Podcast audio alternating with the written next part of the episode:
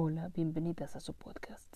El tema del día de hoy es acerca de cómo enfrentar a los papás, a la familia, a tus amigos y a la gente que te rodea, ya sea en casa o en el trabajo. Es un tema complicado, pero aquí trataremos de despejar algunas de sus dudas.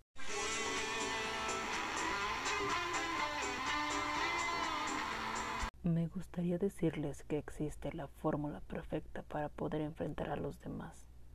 Sin embargo, no hay fórmula perfecta. La manera optimista de enfrentar la situación es enfrentándote a ti mismo. ¿Qué cómo es esto? Simplemente estando completamente segura de que ese gusto por tu mismo sexo, en este caso por las mujeres, es solo eso, un gusto.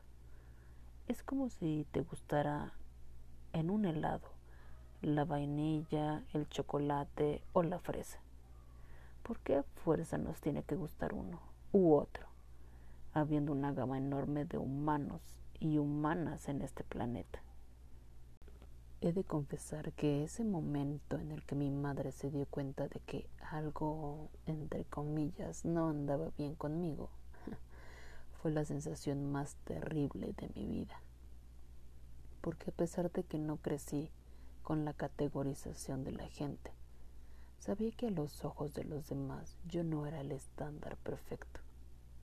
Y eso dolía, porque muy en el fondo sentía que mi madre le había fallado. Ella se enteró desafortunadamente por una llamada. No sé si los padres lo saben de antemano y solo están esperando a que nosotros se los digamos. En el 90% de las ocasiones, eso tiende a ser muy probable.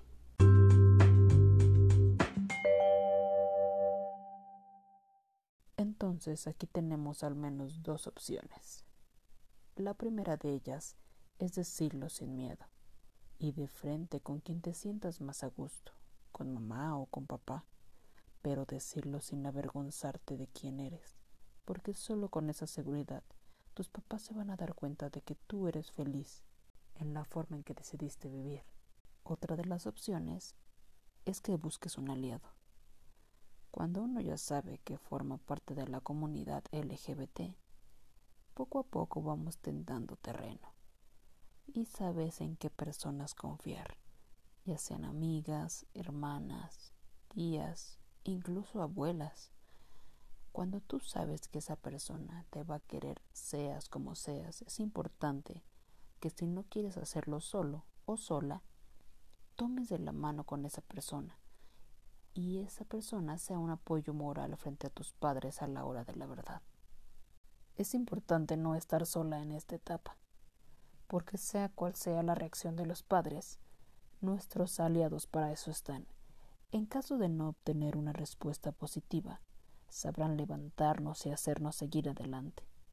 Y en caso de que sea una respuesta positiva, agradecerles infinitamente por la fuerza que nos dieron para enfrentarlo. Se debe ir con la mentalidad de que todo va a salir bien. Y no se atormenten si aún no se sienten preparadas. Es normal. Cada quien pasa por un proceso diferente. Si aún no les toca, la misma vida les hará saber el momento perfecto. Ninguna de nosotras está preparada para enfrentar en primera instancia a los padres.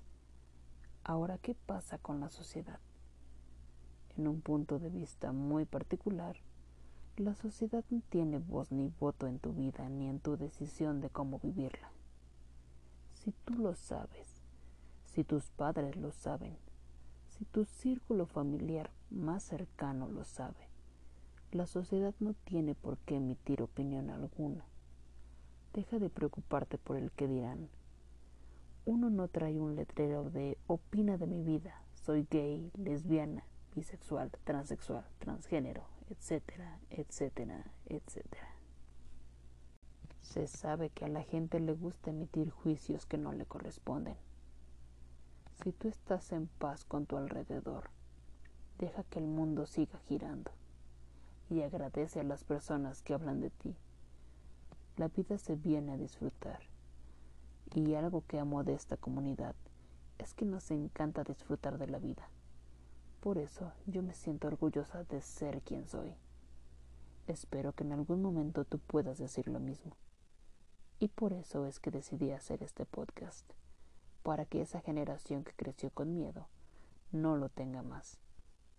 Nosotras no somos así solo porque sí. Tratamos de evitarles algunos baches que se pueden ir sorteando en el transcurso de salir del closet. No se den por vencidas.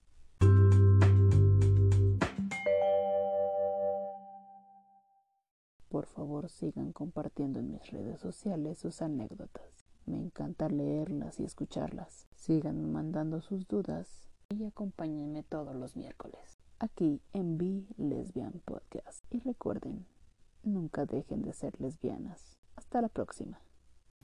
Ah, por cierto, el siguiente miércoles me gustaría contar con todas ustedes para una dinámica. El siguiente episodio será como cerraremos nuestra primera temporada así que necesito de su participación. Cada una de ustedes tendrá 20 segundos para preguntarme lo que quiera. Así que si les interesa salir en este último episodio, envíenme un mensaje directo en cualquiera de mis redes sociales. Ahora sí, hasta la próxima.